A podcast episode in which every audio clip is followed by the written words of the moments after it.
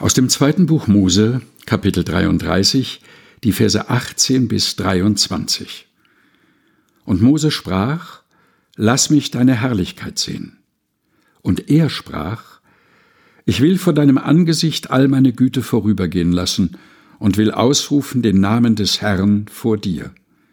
Wem ich gnädig bin, dem bin ich gnädig, und wessen ich mich erbarme, dessen erbarme ich mich. Und er sprach weiter, Mein Angesicht kannst du nicht sehen, denn kein Mensch wird leben, der mich sieht. Und der Herr sprach weiter, siehe, es ist ein Raum bei mir, da sollst du auf dem Felsen stehen.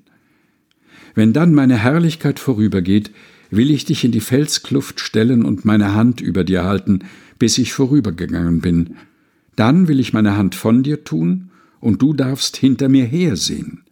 Aber mein Angesicht kann man nicht sehen. Zweites Buch Mose, Kapitel 33, Vers 18 bis 23 aus der Lutherbibel von 2017 der Deutschen Bibelgesellschaft. Gelesen von Helga Heinold.